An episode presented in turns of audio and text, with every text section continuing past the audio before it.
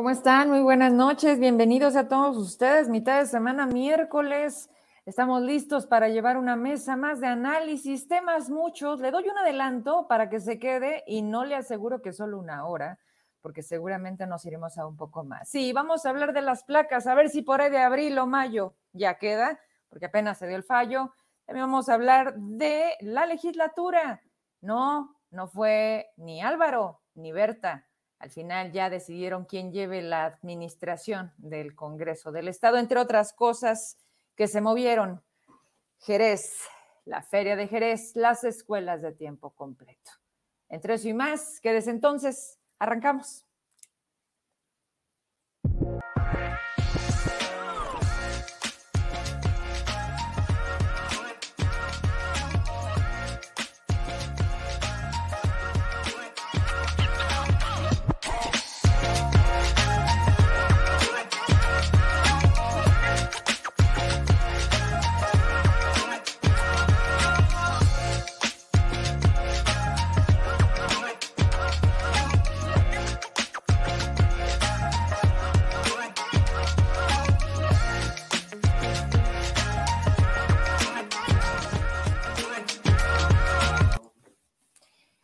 Estamos todos. Ah, caray. Bueno, me falta Lucy y, Gabriel dijo que ahorita en unos minutos ya se incorporaba. Pero bueno, saludo a los que ya estamos. Vean nada más qué cara de intelectuales, qué seriedad la de Norma Galarza. Hasta parece la Hola, hola, hola.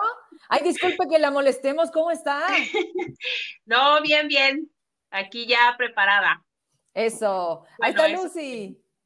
Ahí está Lucy también, ya va llegando. Hola, te extrañamos la otra vez. No, no es cierto. Bajó el rating muchísimo. Eso sí. Y quería pelear Norma, y quería pelear Norma Galarza y no tenía con quién. También lo dijo al aire, Lucy, está grabado. ¿Cómo estás, Lucy? Bien, gracias. Yo también, créanme, créanme que los extrañé más todavía. Pero bueno, aquí estamos y ahora sí no la pagamos. ¿Y el juguito? Hola, Heraclio. Aquí está, aquí está el juguito. Yo con mucha pena porque ustedes siempre salen muy emperifolladas, todas bellas y uno eh, con cara de, de, sabe cómo. Bueno, es que también... Pero brillando, brillando. Eso. Aquí lo más importante fuera de los caireles. Mira, yo fui muy práctica y lo sabes, ya casi voy para alcanzarte. Ya se fijaron, me lo corté todavía más. Y me, y, me dije a mí misma, ¿y si me rapo? ¡Ah! y lo voy a hacer segundo Heraclio. ¿Cómo ves, Norma Galarza? ¿Sí me ves todavía con el pelo más corto o ya no le sigo? No, como tú quieras, ¿eh? El pelo no te define. Oigan, bueno, pues ahorita saludamos a, Gabriel Contreras, me dice que sí se conecta, pero vamos agarrando, ¿no? Porque tenemos hartos temas y lo que la gente también eh, se involucra, e interacciona y tomamos en cuenta, por supuesto que sí. A ver, pues primero lo primero, ya es marzo, ¿ya te llegaron tus placas, Galarza? Todavía no. Aún las estoy esperando con ansias. Ok, ¿ya podemos ir a pedir nuestro reembolso, Heraclio? Pues no sé, a ver qué dicen en la Secretaría de Finanzas, no creo, pero sí, dos meses de retraso en, ese, en esa licitación de las placas, cuando, pues desde cuándo se comenzaron a cobrar, desde noviembre. Por ahí, sí. y, creo, Lucy, Lucy, creo que decían que si pagabas en noviembre te llegaban en enero porque eh, cuando invité a Juan Gómez al programa, me dijo que él los había pagado y que le habían dicho, en enero le llegan. Entonces hubo como diferentes momentos. El punto es que las, les daban certeza de tenerlas, me imagino que la vacación, para que en enero pues ya estuvieran con, ese, con esa entrega de, trámite, ¿no, Lucy? ¿Qué sabes? Sí, pues ya, ya, ves que incluso algunos, este, parte de la audiencia nos decía que a ellos sí les habían dicho que hasta marzo quién sabe si ellos ya sabían que se iba a cancelar, digo, los servidores públicos que les decían a, a, la ciudadanía eso, pero pues sí, estamos esperándola desde hace varios meses y como habíamos dicho también con anterioridad, pues bueno, ya la jineteada esa ya rindió intereses, rindió frutos y esperemos que ajuste para, para la nómina de los maestros que, que están por venir. No, y espérate, mi Lucy, porque es cuando decimos, ¿para qué tanta lana? ¿Dónde se está yendo tanta lana de cosas que de repente, como el tema de las escuelas de tiempo completo, que también lo vamos a tocar, pues hoy ya no están y que hay que ser realistas porque, porque no es una cuestión de ahora, hoy se da el anuncio, pero ya desde el año 2021 prácticamente traemos mucha información de eso, porque no es cualquier cosa, Heraclio, no es simplemente quitar o poner guarderías, quitar o poner escuelas de tiempo completo, es que representa todo alrededor de que algo funcione, porque también hay que reconocerlo. Sí, mucha corrupción, nosotros no la negamos, también la vivimos, pero había cosas que funcionaban y eran más allá de, de pues de simplemente decir, ahora, ahora vamos a ver qué se nos ocurre, ¿no? Porque pareciera que luego los, los gobiernos se convierten en ocurrencias. Eh, eh, pues equipo, si les parece, vamos a lanzar para que la gente vea, son cinco páginas, ¿no, Heraclio? Empiezo contigo. Sí, bueno, hasta el, final me parece como en la página cuatro viene ya el fallo de la empresa que, que ganó esta licitación para las placas. Son creo que como 640 mil juegos de placas que eh, se van a tener que mandar a hacer, van a costar eh, poco más de 114 millones de pesos. O sea, hace ratito estaba haciendo cuentas y pues la, cada placa vendría saliendo como en 179 pesos, que también se me hace raro porque eh, existen documentos de la SST y de la, de la, mm, de la COFEMER donde se hace como un estudio de mercado respecto también a eh, las placas metálicas para vehículos en específico de las diferentes empresas que manejan esto, que eh, recordemos que en el país hay nada más 31 empresas que tienen esta autorización de la SST para emitir este tipo de trabajos. Y, este, y los costos promedio que manejaban son entre los 210 y los 280 pesos. Entonces, pues sí llama la atención ahora que es un costo más bajo que el promedio que se está manejando dentro de ese estudio de mercado que se presenta ante la SST. Oye, pero también Norma, Lucy y Heraclio, habíamos comentado que curiosamente, casi con punto de centavos, estaba la licitación que ganaba, que hay que recordarlo, que se supone se baja porque no había techo presupuestal cuando el propio gobernador, si no me dejan mentir, en diciembre agradecía como qué bien se están portando los contribuyentes. Al día de hoy llevamos tantos millones de pesos recaudados por concepto de las placas. O sea, prácticamente sobre la cantidad que dio y la que está saliendo en este fallo, pues sí se ajustaba. Y luego dijeron cuando sacaron sus fakes en sus propios medios, que, ellos mismos se, desmienten o que dicen, no, eso no le haga caso, es un desmadre la nueva gobernanza. Este, ahí decía que era por una cuestión de diseño. Y luego se modifican algunas cláusulas, y lo comentabas en la chirimba, Norma en la cueva, y Lucy, lo habíamos dicho en otro programa, que parecía que había puesto a modo esta participación de las empresas para dejar algunas fuera. Aquí el punto, Heraclio, es que ganó la misma que había ganado. No, de hecho, eh, se tenía la sospecha de que eh, la primera licitación iba en el sentido de beneficiar de antemano a lazos internacionales. Participaron varias empresas en esta segunda licitación que se modificaron varias de las cláusulas y de los requisitos y, este, y me parece participaron como unas seis o siete.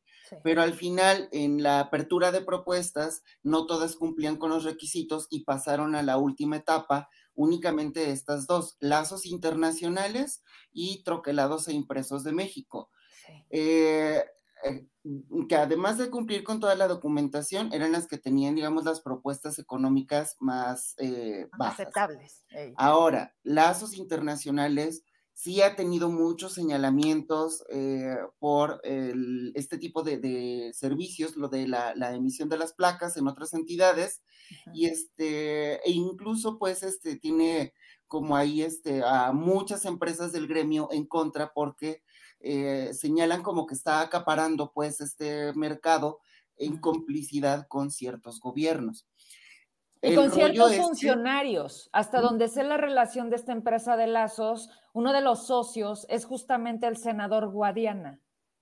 Este quedaba por destapado que decía, este va a ser mi presidente, a Ricardo Monreal.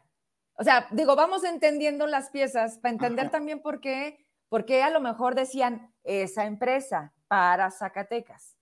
Sí, la cuestión es que también troquelados e impresos no es blanca palomita. Eh, ya tenían un procedimiento hace algunos años en la función pública, fue inhabilitada esta empresa para celebrar contratos este, por falsificación de documentos en una licitación también en la sede Sol.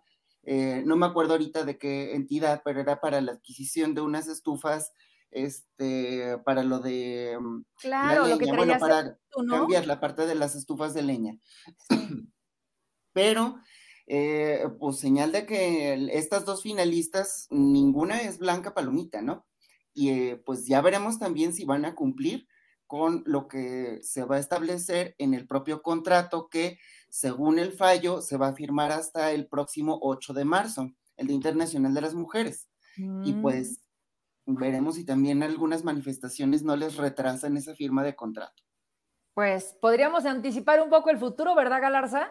De entrada, de, de entrada sí, o sea, ya es marzo 2 y no, apenas estamos viendo y, lo dijo creo que Gaby Basurto o Claudia en un programa, dijeron, a ver, pero de aquí a llegado el momento mínimo son 45 días. O sea, no es así como en Chilame otra, ¿no? De, ah, ya tenemos las placas. Ah, caray, pues entonces, ¿cómo estuvo la cosa? O sea, eso abre más el, el se hicieron las cosas mal, el como les gusta hacerlo, lo oscurito, ¿verdad?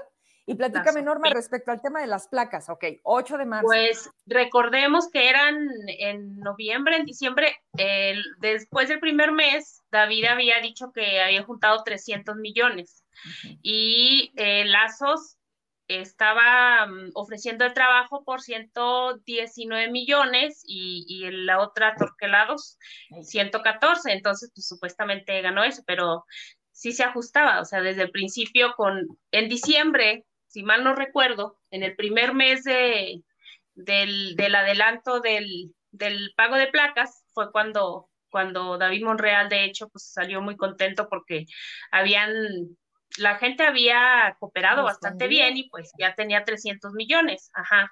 Entonces sí, todo se movió de manera muy sospechosa, como dicen por ahí, no hagan cosas buenas que parezcan malas. O, o no. ¿O tú qué opinas, Lucy? A ver, Lucy Medina, Ok, ya, ya traemos el, contexto, ¿no? Eh, aquí la pregunta es, ¿a partir de qué se echaron para atrás, mi Lucy? ¿Qué, ¿Qué, motivó?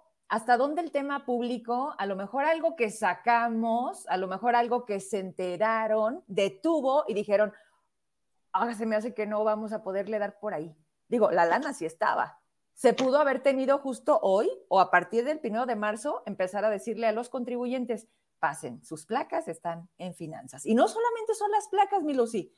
Normita, ¿qué me decías? Oye, y la tarjeta de circulación, oye, y no ah, sé qué. Esa la traes vencida, ¿no? O sea, hay gente que ya no entiendo, ahorita me estaba llegando un mensaje. Lo que pasa es que la, e, eso es algo que se cambia cada año. Cuando, cuando pagas tus placas, te dan la tarjeta de circulación y una calcomanía que se le pone en el vidrio de la camioneta donde dice que es de ese año. Entonces, este año pues nada más pagamos, nos dieron como un tipo recibo y ningún documento más que, que avalara nuestro pago. nuestro pago. O sea, fue así nada más de este, este es tu documento, ven, a mí sí me dijeron en marzo o en abril, a mí la verdad no me engañaron. y espero y si sea en marzo o en abril. Hola, Heraclio. Hola, a mí no me engañaron. Ajá. para abril o para mayo, ¿sabe? ¿Cómo? Que para abril o para mayo para abril o para mayo, como dice la canción. Dice, Norma Galarces, escuchen bien, la nueva gobernanza, a mí no me engañaron. Norma Galarza, espérame poquito. Lucy Medina, las placas, cuéntame tú, ¿qué, traes? Mira, ese, ese fenómeno psicológico que, este, que desnudas en Norma es, una cosa interesante, eh, porque es lo que... Eh, de verdad es una cosa que sucede mucho con los votantes y, en, en, muchos casos, pero este gobierno es excepcional en eso, porque la gente, incluso la que simpatiza, creo que sí se siente eh, engañada. Aunque sí, como decíamos, pues Norma es parte de ese sector a la que sí le dijeron la verdad o lo que coincidió con la en abril o en mayo. no es cierto, que en marzo en abril. Y aquí la, la, la pregunta es interesante, pero en los términos en los que la planteabas, ¿qué los hizo echarlo para atrás?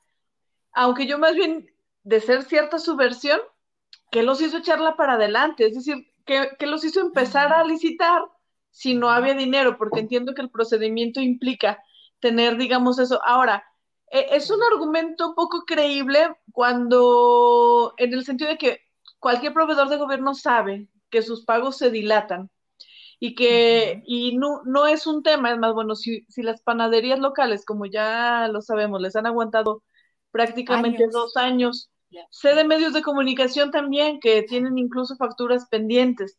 Eh, o sea, son muchos los proveedores que están así. Si fuera eso, es decir, creo que se entiende, no sé si por malinterpretación de la gente o, o porque así se, se, se construye la idea, eh, como si en marzo ya estuviera el dinero, entonces ahora sí lo podemos pagar. Eso no es un, no es algo como razonable en, en la forma en la que se compran las cosas gubernamentales, porque sabemos que eso tarda. Y si así fuera, entonces creo que ahí habría que investigar y creo que podrían generarse faltas quizás administrativas si fuera así, porque se echó para adelante, porque entonces no debía haber iniciado. No sé si de verdad es algo que se publicó o es una, una disputa interna, una disputa logística o, de compromisos.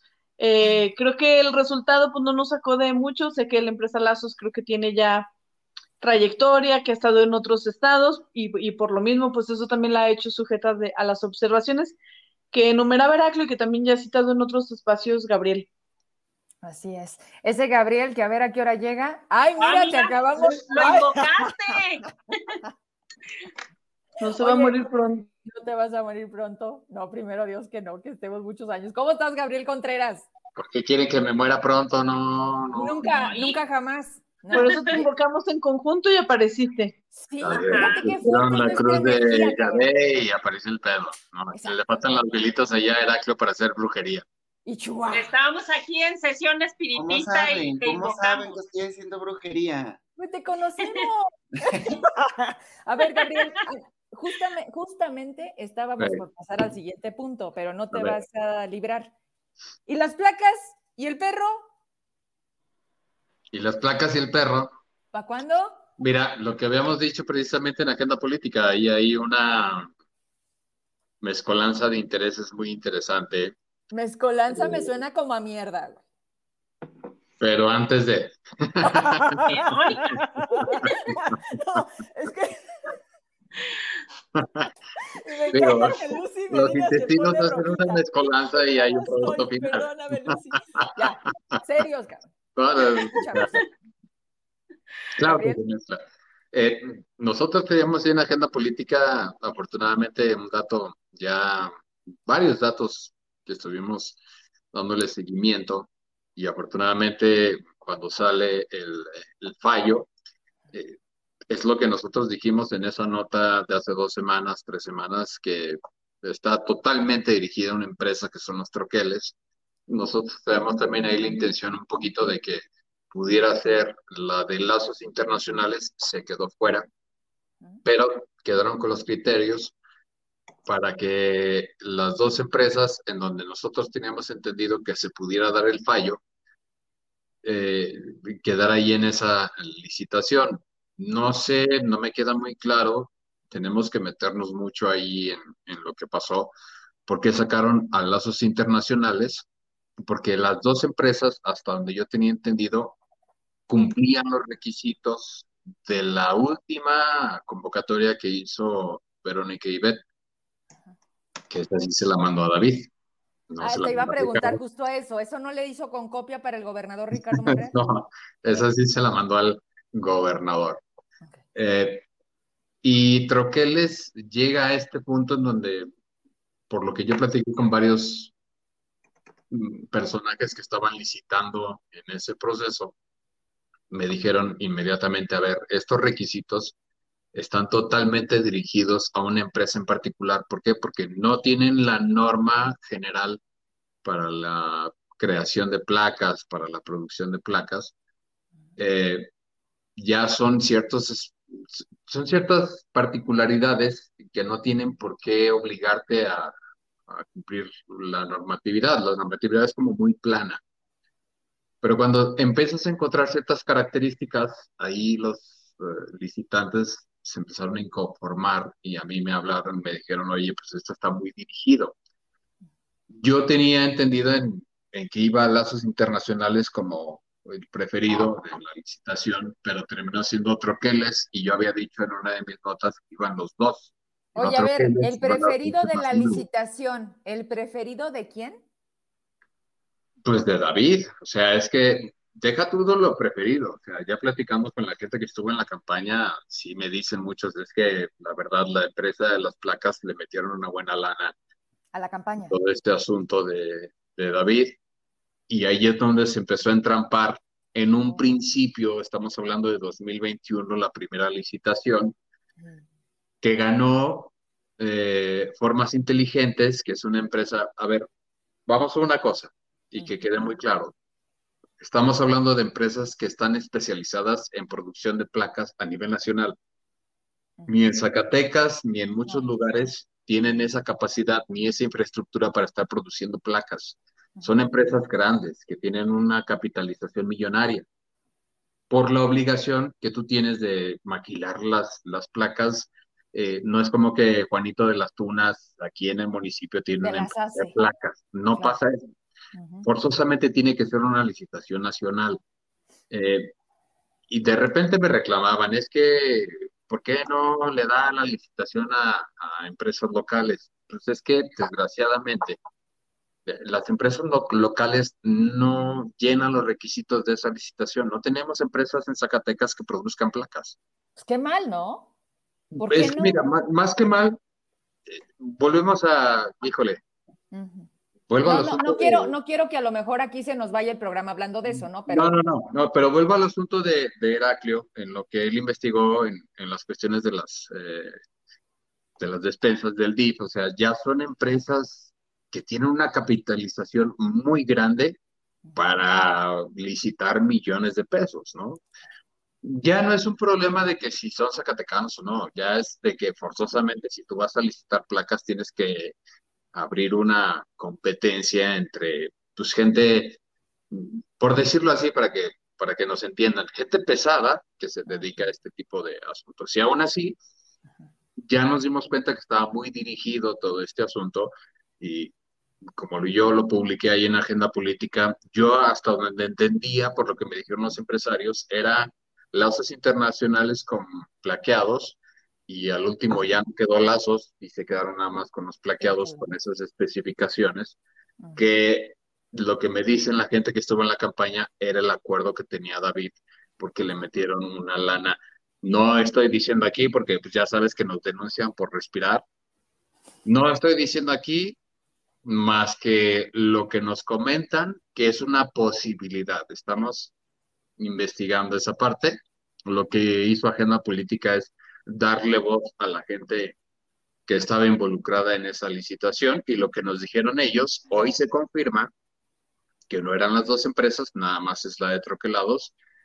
Y pues lo veníamos diciendo desde el 23 de diciembre para que aquí, ojo, digo, o sea, no estoy asegurando, no estoy diciendo, no hay para que mañana vengan con que es que Gabriel, no. O sea, traíamos esta información por los mismos licitadores y afortunadamente por coincidencias terminó la licitación con troquelados, como lo dijimos hace tres semanas, porque está dirigida esa licitación, en mi opinión, muy personal, muy, muy personal, en mi opinión, yo creo, tengo una cierta sensación, no estoy muy seguro, que sí, efectivamente la licitación estaba dirigida para que alguien la ganara, porque supongo que puede haber contraprestaciones, que la gente lo conoce como moches. que ya hasta tenemos una nota nacional en donde Zacatecas y sus moches. Oye, yo no lo aseguro, yo no lo aseguro, pero ya lo veremos. Ya, no, ya no es Zacatecas y sus pueblos mágicos, y eso duele. Eso duele porque hoy, hoy estamos siendo una tierra de desplazados, que tampoco no es algo que no traigamos. Oye, ¿ya también estás tomando juguito, Gabriel Contreras? ¿Enseña eso? Es agua de piña. Ah, sí, cómo no. Oye, ¿te fijas? Estoy como la maestra Canuta. A ver, oigan, para maestras Canutas también hay en la nueva gobernanza, ¿verdad? ponga la mano, no se pinte las uñas, no se maquille. ¿Qué, les pasa?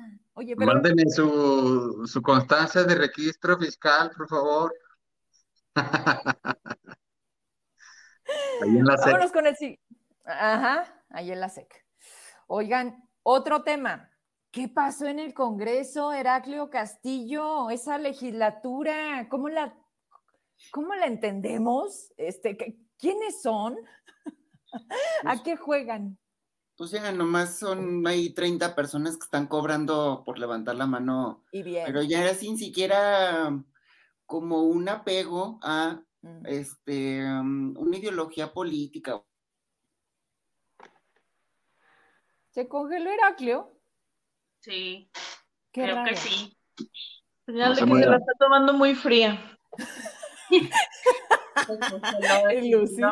Oye, ¡Eh, Te estoy tomando muy fría y te congelaste. Y el otro se- fue Gabriel. nos está fallando el internet, pero bueno, si me llego a ir yo, ustedes le siguen, ¿eh? O sea, esto, esto, somos cinco, así que, que estamos de mucho por sí nos da ataque de ansiedad salir aquí contigo y todavía con esas cosas. Y a mí me encanta. Con esos compromisos, pero no seas así. No, ¿qué, qué les pasa? Estamos igual. A ver, una herencia maldita, pero no, no te vayas. no, No no, vaya. eh, esas nomás no. Oye, Castillo, Heraclio, apenas ibas a agarrar motor. ¿Qué pasa en la legislatura? Que esos 30 que cobran levantan la mano y se van. Eh, Eh. Mira, lo vimos desde cuando convocaron a periodo extraordinario para la votación de este magistrado, que, bueno, Magistrade. al magistrade Virgilio Rivera, y este, y ya, pues ahí este, mm, se notó que pues también la legalidad se la pueden pasar por el arco del triunfo. Ahora, ah, ayer fue, eh, reanudaron el segundo periodo ordinario del primer año constitucional, ahí en la 64 legislatura. Y este, y ya, pues más allá de la mesa directiva que ahora la preside este, nuestro amigo, el de los 100 mil pesos, ¿El de quiero mi 100? and- el de los 100 mil pesos, sí, el diputado Gerardo Ramírez. Oye, así se Eh, dice shit. ¿Se dice Ramírez. Gerardo? Gerardo, Ah, Gerardo. Gerardo. Gerardo Ramírez. Bueno, No, ese es- era Gerardo Flores. No, ese era cierto. Bueno, Ok. este, total, hoy tuvieron sesión también, este, se sometió ahí a discusión, la pro- bueno, no, más bien se, se hizo lectura de la propuesta de la nueva integración de lo que va a ser la Comisión de Régimen Interno y Concertación Política, que todavía hasta la fecha preside la de Morena Imelda Mauricio, creo. Este, Era la que quería la viada, ¿no? La de régimen interno, sí, sí. Aunque ya no me quedó claro porque supuestamente le habían dado ese nombramiento a este um, a Maribel Galván, ¿no? Como presidenta de la Que es la Comisión de Régimen de la- Interno. Bueno, Ajá, ajá. total ahí hicieron su movedero y ahora la va a presidir, me parece, este Correa. eh, Lupe Correa, ¿verdad? El del PAN. Y Ajá. luego queda la de planeación, patrimonio y finanzas, que es pues, la que maneja los dineros, obviamente, en la legislatura, y ahora la va a presidir este Armando Delgadillo, si mal no recuerdo. Es correcto. Pero aparte de esos este, movimientos, hoy se presenta la propuesta de este cargo que desde un principio estuvo como que ahí en disputa, porque también tiene mucho que ver con eh, lo que ocurrió con la estafa legislativa, que fue con este Álvaro Puente, pero también este, con el manejo de los recursos de, eh, al interior, pues es como el tesorero prácticamente. Sí. Y ahí eh, originalmente en esa disputa ustedes recordarán que la diputada Imelda Mauri- Mauricio pretendía imponer a un perfil, esta Berta Luna Quintero me parece que se llamaba, Sí. Este, bueno, se llama, creo que no se ha muerto. Eh, Berta Luna Quintero, digamos, era la propuesta de, de Imelda Mauricio, eh, se sospechaba que era más bien como el dedazo de la nueva gobernanza para seguir interfiriendo en la legislatura, se echó para atrás otra vez esa propuesta, el puesto de Álvaro, bueno, que ocupaba Álvaro Puente, todavía estaba como que en suspenso, y hoy finalmente hacen una propuesta diferente, parece que ya como consensada con eh, el bloque oficial y el grupo plural, y que sería Luis Octavio este, Cepeda, Cepeda Pérez, sí. Zavala, ¿no? Y- ¿eh? Querida Zavala. Ah, Zavala, sí, Zavala. Por la Z luego se me va el avión. Pero bueno, Zavala Pérez. Y este, ya pues él ya era trabajador ahí mismo de la legislatura. hoy se leyó la propuesta y este, no recuerdo si también hoy se votó, porque pues también estaba pendiente de otros programas que estaban al mismo tiempo pero eh, sí, fue curioso que al final este... Ni uno ni otro. Ni uno ni otro, ¿no? Ya, y al final salió esta, digamos, esta tercera propuesta, a ver si ya se destraba ese, y este, porque vaya que algunos diputados están dando unas muestras de que les surge y están ansiosos de que ya se tenga ese nombramiento para sacar recursos. Ah, sí. Oye, Galarza, ¿y la estafa legislativa? ¿En qué quedó? Digo, ya que estamos hablando de, aquel rumbo de por la Fernando Villalpando. Pues creo vi a alguien que andaba haciendo campaña de eso, ¿no? Desde ahorita. No, le, no, o sea, para ah. que no quede en el olvido. sí. Oh, yo, quiero agregar a lo que dice Heraclio que el señor Luis Octavio Zavala en marzo de 2021 fue candidato para lo de la comisión de régimen interno que nunca, nunca, nunca se ha votado. Así quedó en la congeladora y hasta ahorita no tienen eh, régimen interno. No, órgano no tienen órgano interno de control. Me encanta, Norma. No. Gabriel, ¿por qué estás así? A ver, todos así. Ay, no, creo, que ya se me subió el mezcal. Andas muy fluida y eso me No, pero tampoco tienen régimen interno, ¿eh? O sea, no te preocupes, no te. No, ah, bueno. no, lo tiene, no, lo tiene, no lo tiene. Pues total que, en la de en la de finanzas al final bastante morenista, ¿no? O sea, bastante Esa es mi pregunta, Norma. Aliado de la nueva gobernanza. Las personas las identificamos las personas las identificamos de quién son. Desafortunadamente siempre nos ponen etiquetas. Este cuate Zavala, ¿de parte de quién viene? ¿Es priista? ¿Es moreno? ¿Es PT? ¿Qué es? ¿No sabes? Pues dice Heraclio que es priista, pero yo nada más me quedé en que a, a dice que era priista? ¿No dijiste? No, yo lo que comentaba antes feo, así se hacen los chismes. que yo lo había visto más afín a ciertos grupos del PRI. Yo también. Yo, yo sí dije, yo sí dije. No se crean, mira que no dijo. Ay, no, eso se está descontrolando, pon orden, Vero. Sí, a ver, este, muteate, por favor, voy con Lucy y, en el Congreso, entonces, ¿qué cosas suceden? Creo que, mira, es una cosa muy extraña porque eh, se rompió un gran poderío que le había dado las urnas a la nueva gobernanza. Eh, habían logrado eh, un número de legisladores importante, con polémica incluso, pero tenían una, un número de diputados afines que les permitían mucho juego y sin embargo hemos visto pues cómo esto se ha resquebrajado, ¿verdad? A tal nivel que posiciones clave están en manos de los presuntos opositores, ¿verdad? Eh, y bueno, pues me parece que estas decisiones son, suenan muy salomónicas, eh, tal cual se hablaba, que creo que era la pretensión desde un inicio, una comisión para el oficialismo, otra para la oposición, eh, que era la intención inicial y que el, no poder lograr esto fue donde empezó la rebelión contra la coordinadora de Morena, ¿verdad?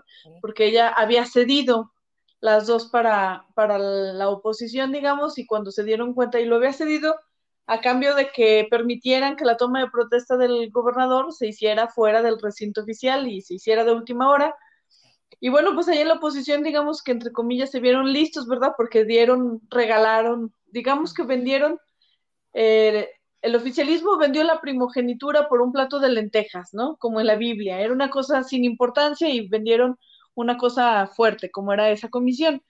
Eh, les ha costado durante todos estos meses desgaste y choque en la, en la fracción de Morena, o de Juntos Haremos Historia, y parece que, supongo yo que en parte facilitado con la, el relevo en la coordinación, eh, que se pudo destrabar esto. Sin embargo, también parece como votos de confianza o acuerdos muy cortoplacistas. Vemos que, si mal no recuerdo, este señor Zavala llega solamente hasta septiembre, si, si mal no entendí, y eso, bueno, pues les da poco poder de acción, creo. Y me imagino que es como una promesa muy inmediatista y en septiembre se volverán a, medir eh, las fuerzas para ver si hay un cambio. Entonces, eso creo que sigue dándole mucha inestabilidad en el apoyo que el gobierno del Estado tradicionalmente debería de tener de sus diputados ahí. Me parece que no es un triunfo grande, es una es un empate y es un empate además con emplazamiento volvernos a encontrar pronto. Así es. Bien, mi Lucy. Gabriel, eh, sobre la legislatura, ¿cómo leemos la llegada de siempre no, ni este ni otro? Las herramientas legislativas, que sigue siendo un tema, ¿no? Eh, Mira, hasta ayer estaba la propuesta, se modificó nada más su nombramiento. Eh, estaba comprometido Enrique Laviada en la Comisión de Régimen Interno fue el único que cambió por Lupe Correa. Yo tenía entendido también ayer, me dijeron, están esas dos propuestas entre Enrique Laviada y Lupe Correa, porque ya no le toca a Morena. Tú sabes, hay un cambio en los periodos ordinarios, tienen que cambiar también las comisiones por la mayoría y por la ponderancia del voto de los propios partidos. Eh, una modificación ahí. Eh, hasta donde yo tenía la información el día de ayer, pues iba Enrique Laviada y en la misma Comisión de Presupuesto y, Finanzas, este Armando Delgadillo. Y eh, en la mesa directiva, pues obviamente estaba Cerrato Ramírez. Cerrato Ramírez, pues peleó ese puesto en la primera parte del, de la legislatura porque pues, él quería tener cámaras y fotografías en, el inicio del gobierno de David. ese, ese, era todo, ¿no? Ahí ya no sé cómo fue la, la negociación, pero pues se logró o, pues bueno, le cumplieron la mesa directiva, que la mesa directiva pues no es otra cosa más que mantener el control interno de los plenos. Eh, en los casos más extremos, por decirlo así, porque pues la gente ya lo conoce, estábamos hablando, por ejemplo, de la reforma del ISTESAC, la mesa directiva es la que llamaba a la policía a resguardar los recintos legislativos, que en este caso podrían quedar en, la figura de Gerardo. Pero sí me llama mucho la atención que eh, el único cambio que hicieron en la propuesta que estuvo a punto de aprobarse ayer en la noche fue la Comisión de Régimen Interno y Concertación, que estuviera dirigida por Enrique Laviada, y hoy cambió por Lupe Flores, eh, o Lupe Correa, perdón. Correa. Disculpen, es, Lupe Correa. Hoy cambió y estaban esos dos perfiles en la negociación. Cualquiera de ellos dos tenían que entrar en el relevo de la Comisión de Régimen Interno. Hasta ayer, eh, Enrique Laviada estaba prácticamente amarrado.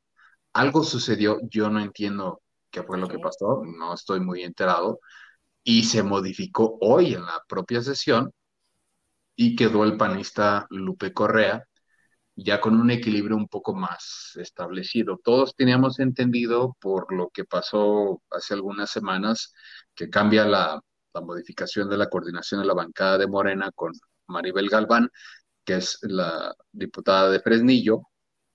Digo, tenemos que aprender a interpretar muchas cosas porque Maribel Galván todos la vimos que estaba haciendo campaña con Saúl, o bueno, prácticamente Saúl le hizo la campaña a Maribel, ¿no? Digámoslo como es, o sea, Maribel pues, estaba de síndica en el último trienio con Saúl, Saúl salió a las calles en la campaña y pues prácticamente la puso de diputada.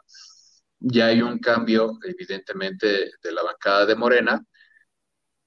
Quedó Maribel, y había una cierta, yo siento, no entiendo, no tengo la información, es, es mi criterio, es lo que yo puedo interpretar.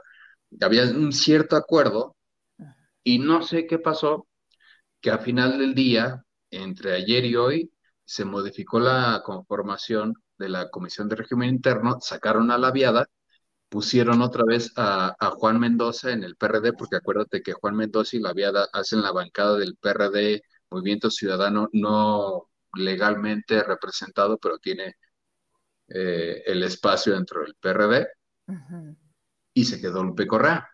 Entonces, pues yo creo que al final del día la viada no es un factor de unidad, no es un factor de gobernabilidad en esta legislatura. le van a hacer la vida imposible porque pues él también lo ha permitido en muchas ocasiones. Tienen muchos problemas con él por lo que pasó en Morena en la, en la propia elección y pues bueno, yo creo que ya quedó muy claro en esta nueva conformación de la legislatura que pues, Lupe Correa, eh, ya veremos cómo construye el consenso, porque esa es su obligación ahora, y pues la viada, pues ahí está la, la decisión, simplemente no termina de generar consenso porque independientemente de confíen en él o no, pues bueno. Bueno, es que hay que decir algo, ¿no? Que finalmente la viada le responde el teléfono al senador.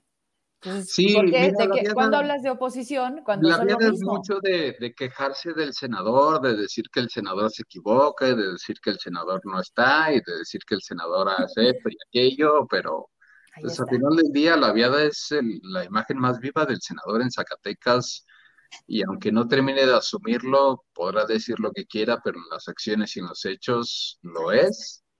Y pues, pero eh, no sé ustedes cómo lo interpreten, pero que Lupe Correa le gane el lugar en la Comisión de Régimen Interno a la viada.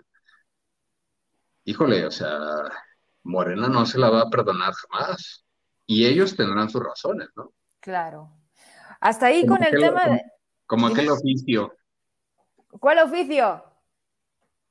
De el, de, secretaria el, de, el de amor eterno e inolvidable, o el de amor con amor se paga. Ah, bueno, Mira, ya. pero Mande.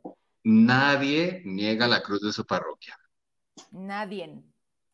Oigan, vamos a pasar a otro tema.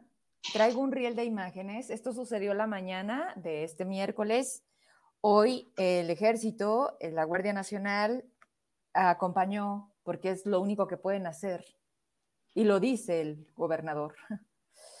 Ni Obama, ni Obama sabe. Al Saus de García.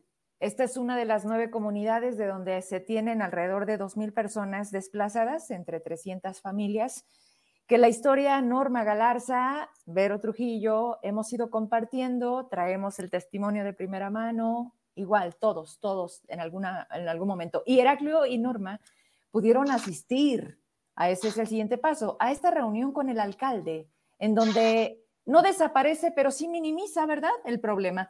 Quiero que vean conmigo este riel de imágenes.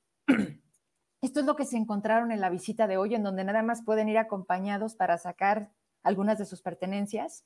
Ahí siguen yendo algunas camionetas prestadas, ahí van sus salas, sus, sus pertenencias.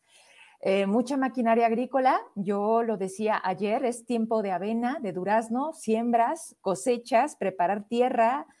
Esto encontraron, muchas de estas encontraron. Son pues las ponchallantas, claro. También encontraron esto, esto. ¿Qué es esto? Cajas de balas. Y las acercan un poco más para ver el calibre. Ahí está. Bala encamisada. Muchas, muchas cajas de estas. Ahí hay más. Hasta ahí. Hasta ahí. Regresamos a cuadro. Hace dos días, eh, entre su muy, muy particular modo de convocar, porque, oye, ¿le avisas a Heraclio a ver si puede venir? Oye, Galarza, ¿puedes venir como a las tres y media? Oye, Gabo, ¿puedes ver al alcalde? Aquí en Zacatecas, donde quieras. No, bueno, en Jerez. Oye, Lucy, ¿y mis macetas? O sea, así, así de ese tamaño la falta de organización, de, de entender cuál es la comunicación social de un municipio que está como está Jerez, como está Zacatecas. Ustedes acudieron al llamado, yo no pude. Quiero que me platiquen, Heraclio, a grandes rasgos, nárranos esa reunión con el alcalde. ¿Qué les dijo? Pues mira, no es muy buen orador, que digamos, pero sí, más allá de lo que señalaste de eh, esos detallitos desde la convocatoria, eh, a, mí ni siquiera me dijeron directamente, sino a través de terceros, para que yo fuera. Este, ya ahí presentes, pues bueno, el alcalde pasó mesa por mesa para hablar con eh, más en corto con los diferentes medios de comunicación, pero básicamente fue eh, lo que ya te había dicho en entrevista el mismo lunes el secretario de gobierno, este... Te había dicho. Te había dicho, acuérdate, seis años vamos a hablar, íbamos, estábamos, te había dicho, acostúmbrense. Vas. Bueno, ahí en Jerez, mm, que todo está muy bonito en las comunidades, que estos son falsos los testimoniales que están sacando a nivel nacional, que solo entrevistan a cinco personas, pero que todo bien, que todo bien, y que la feria se puede realizar, y básicamente era eso, hablen bonito de, de Jerez, eh, que la feria pues, se va a realizar, que para la reactivación económica, a lo mejor sí puede haber razones válidas pues para eh, que se realice pues alguna actividad, alguna promoción para la reactivación económica.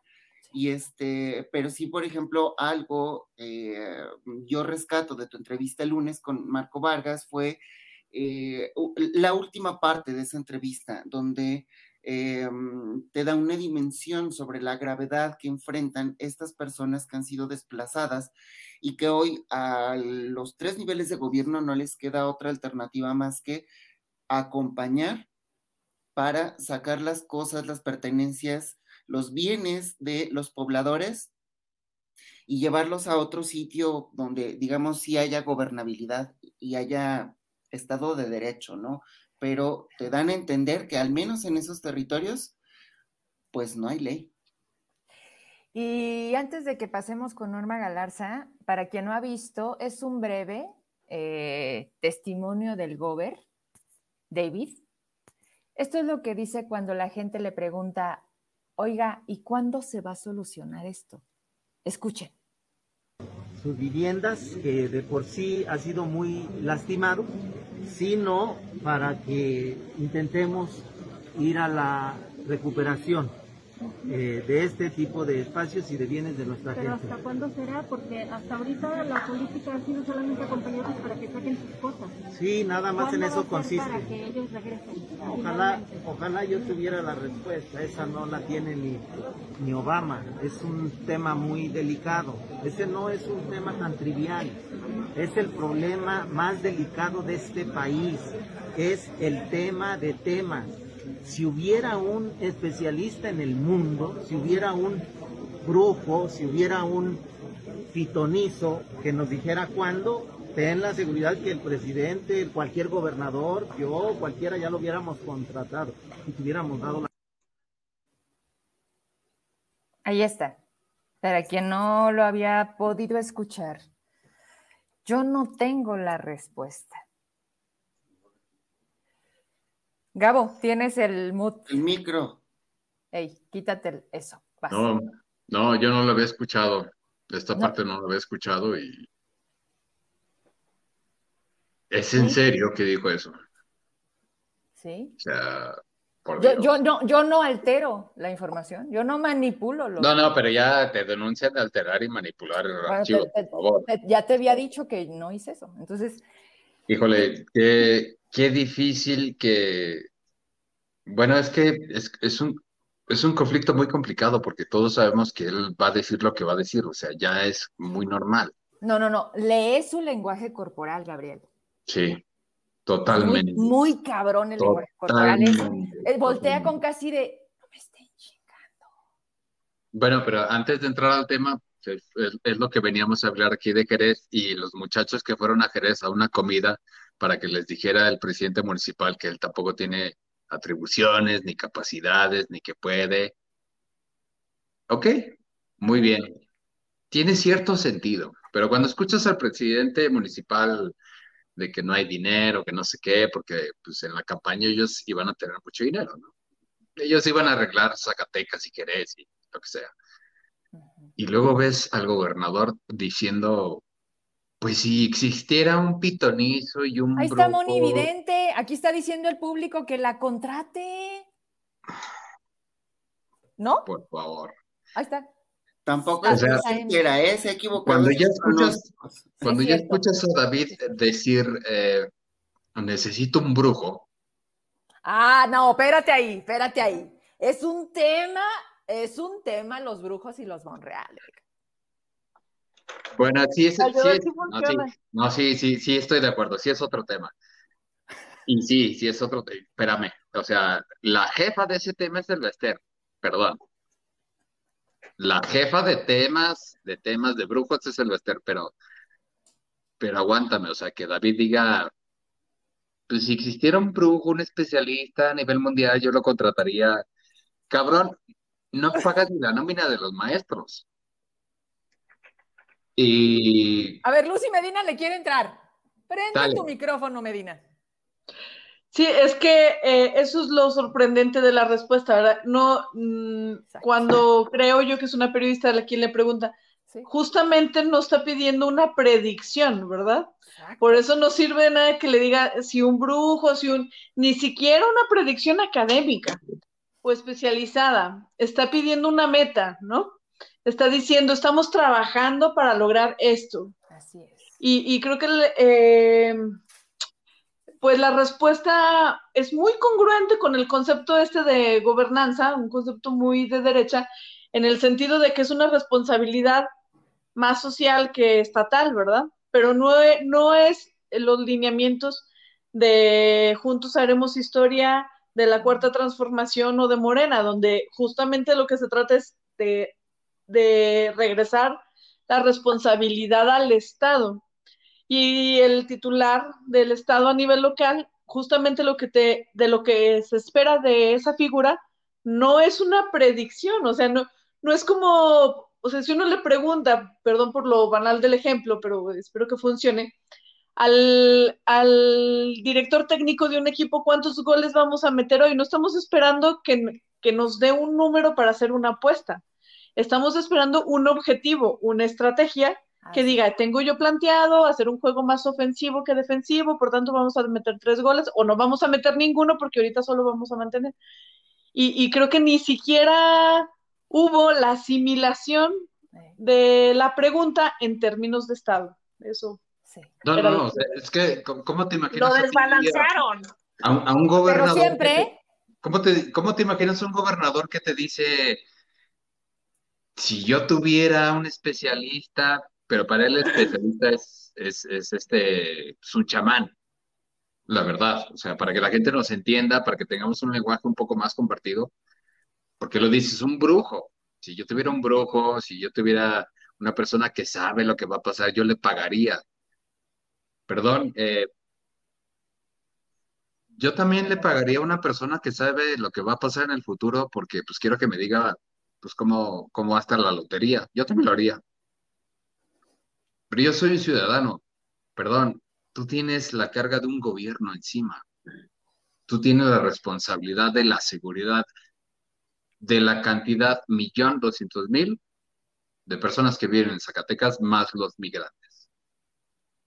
Digo, yo puedo pagar un, un chamán, un brujo, como dice David, eh, vidente, pues para resolverme mi vida. un pitón, una pitoniza. Un pitonizo, ¿no? Dice él. Pitonizo. Sí, nada más que, híjole, Pues es que prefiere invertir en brujos y pitonizos antes Sí. que en inteligencia, que la O sea, inteligencia pues es la que güey, no, no, espérate, Firma- es que está cabrón, la inteligencia o sea, con esa naces, mijo. fírmale, fírmale renuncia, hijo, y este, y ahí ¿Quién? ¿Que se buscamos. vaya Davis? ¿Que Y Davis ahí diga no buscamos, pude? y ahí buscamos que no ande buscando pitonizos y brujos y chamanes para saber cómo va a pasar la inseguridad, porque ¿sabes quién sabe?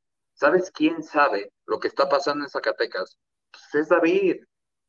Pero ¿sabes qué le dicen a David? Aguanta, aguanta, porque el acuerdo es más grande. Entonces, pues que, que tu gobernador venga y te diga, pues si yo tuviera la respuesta, pues a lo mejor no la tienes, pero no me vengas a decir que tu papel es agarrar un pinche chamán, cabrón. Porque, güey, chamanes abriendo el espectro y en Fresnilla hay muchos. ¿En Beleña? ¿Lo llevo? Pues ustedes se acuerdan, ¿no? De en el periodo cuando Ricardo era gobernador, que trajeron chamanes Para que no lloviera. ahí para que lloviera. Exacto. Aquí el asunto, Pero eh, que llueva no es un asunto de Estado, ¿verdad? Es un asunto Estoy de no, acuerdo, o sea, mi Lucy, estoy de exactamente ese es el asunto. Aquí el asunto es que estamos hablando de un estado de cosas que están pasando por los descuidos del Estado. No es algo que está pasando por el azar. Entonces, pues ese es el punto y, que él se evada, evada su responsabilidad de esta manera, pues está como muy cabrón. Así Jerez, así Zacatecas y la misma línea. La feria se va a hacer. Hoy eh, decidieron dar una rueda de prensa y no, o sea, para irse a Estados Unidos a promocionarla se aventó como una semana el alcalde. Se regresó a, Fresnillo, a Jerez y sigue promocionándola. Ayer convocó a los desplazados y no llegó.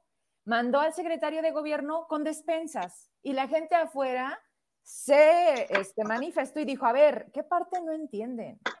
No estamos pidiendo despensas, no estamos pidiendo caridad.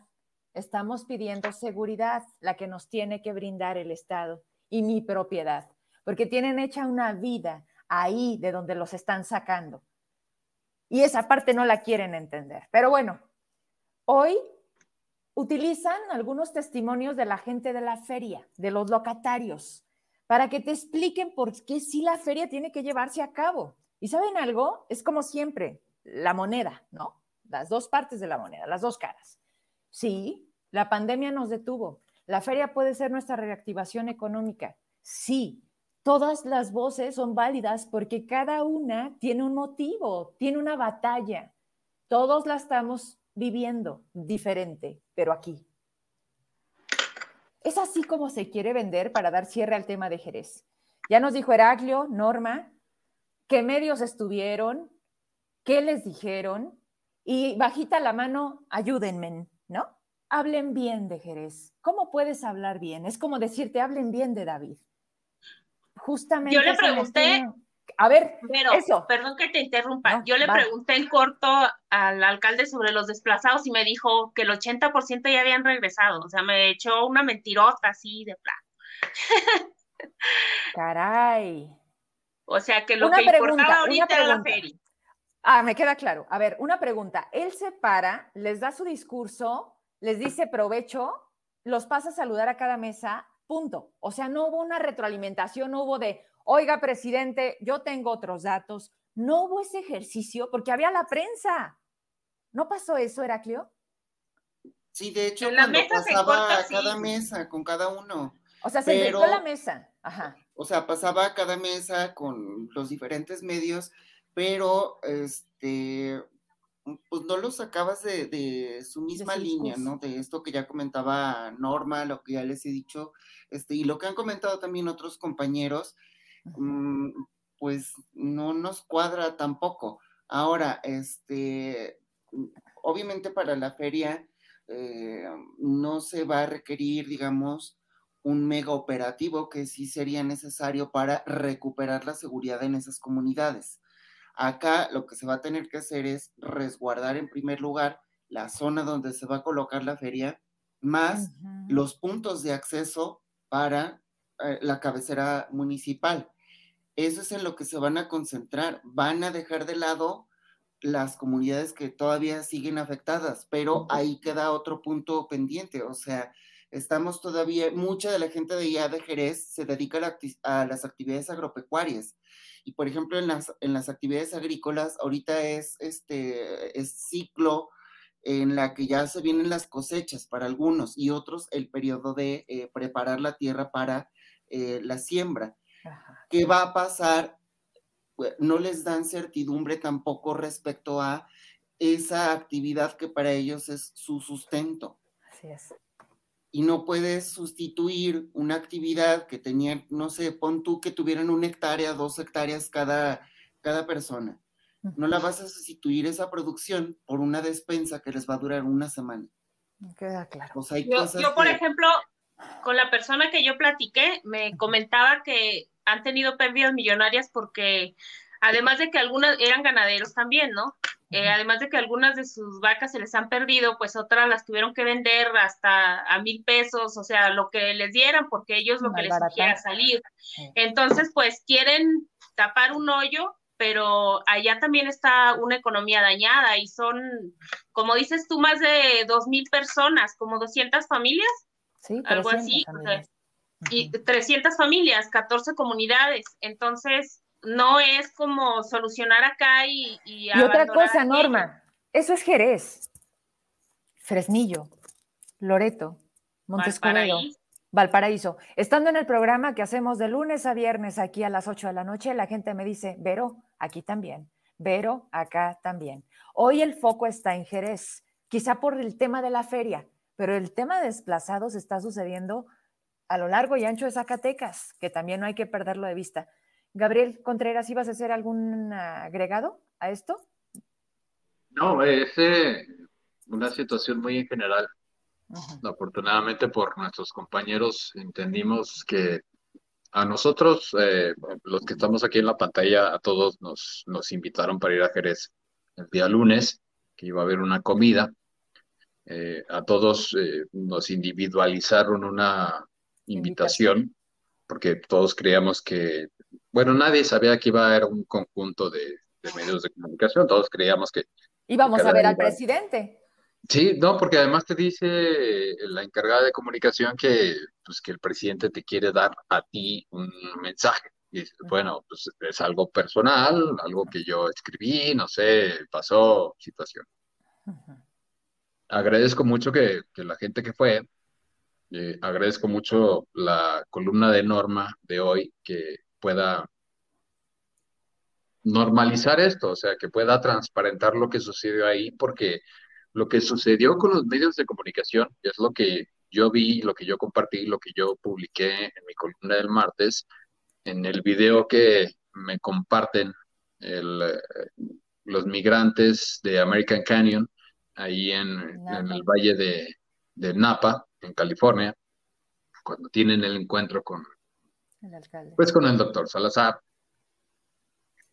Y lo más lamentable, creo que todos coincidimos aquí, por lo que ustedes vieron en Jerez y por lo que yo vi en este video en, eh, la gente del Valle del Napa, que, que es, o sea, es muy en serio que Salazar entiende su posición de presidente municipal sin capacidad, sin facultad, sin recursos de atender dos problemas, la economía de Jerez y la seguridad de Jerez.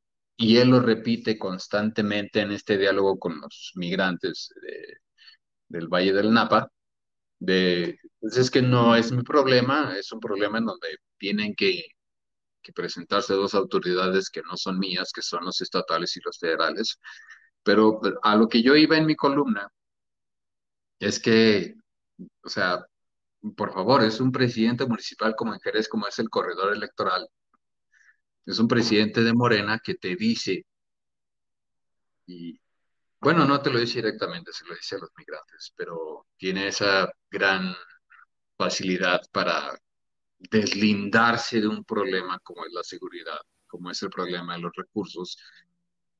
Y a lo que yo iba en mi columna es precisamente eso, o sea, a lo que se vendieron ellos en esta campaña es que había esta transversalidad, Lucy me puede entender mucho esta verticalidad de los recursos, porque eran gente de David Monreal, porque son gente de Ricardo Monreal. Recordemos que el doctor Salazar es compadre de Ricardo Monreal.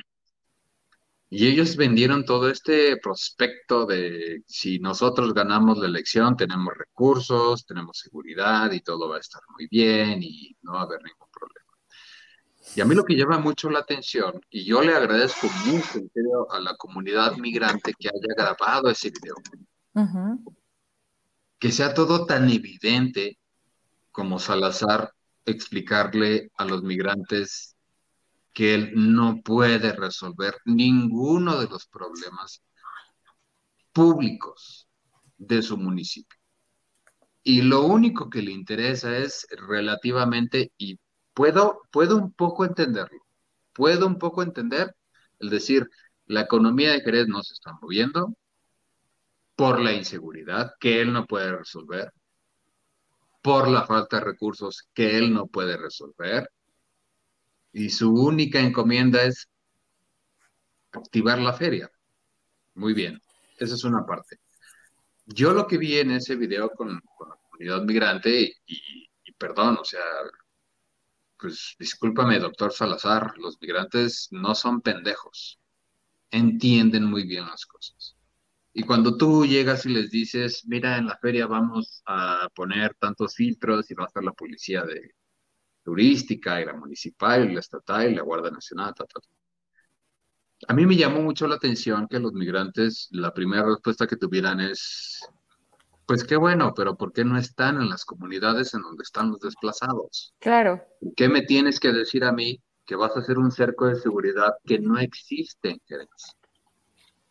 Sí, que nada más va a ser para la feria. Y le decían los migrantes, oye, ¿por qué si tienes todo eso, no lo utilizas por el problema que vivimos todos los días? ¿Sabes qué me encantó, Gabriel? que la gente tal cual le dices, no, no son pendejos. Para nada. No son pendejos. Eso, eso hay que aplaudirlo. Sí. Porque hoy, y hoy disculpen, la llamada. disculpen la labia, disculpen la calidad, pero cuando tú ves un video que ellos mismos se procuran de grabar en una reunión que los convoca él, y lo dicen varias veces, no, él no los convoca por un tema de seguridad, los convoca para la feria. O sea, ¿con qué capacidad tú llegas a pedirle a la comunidad migrante hacer asociaciones civiles para transparentar recursos, que era lo que existía en el 3 por 1, porque además de todo, Salazar dice, bueno, yo estoy arcado de recursos y lo que existía era el 3 por 1 y funcionaba muy bien, pero en la campaña, por favor, recordemos qué dijeron en la campaña, el 3 por 1 el 3 por 1 es eh, corrupción, el 2 por 1 es corrupción, eh, los recursos de los migrantes es corrupción, ¿Por qué? Porque los migrantes ponen dinero para construir la parte de tal de la iglesia, claro. ¿no? Pero hoy ves a Salazar diciéndole a los migrantes, es que no tengo el dinero, es que si tuviéramos el 3 por 1, cabrón, hiciste la campaña negando todo lo que tienes hoy pidiéndole a los migrantes. Y discúlpame, yo me siento un poco mal porque, güey, los migrantes saben perfectamente cómo pasa Jerez. Y este vato viene y te dice, no, no se crean porque son cuentas creadas, porque son cuentas apropiadas. Ah, sí, porque dice que son bots. Todos los que están en contra de la feria son bots. son mis enemigos políticos. Tengo que enseñarles esto que acaba de salir. Ahora vamos a entender por qué esta actitud tibia de México con el tema de Rusia y Ucrania. Quiero que vean este tweet.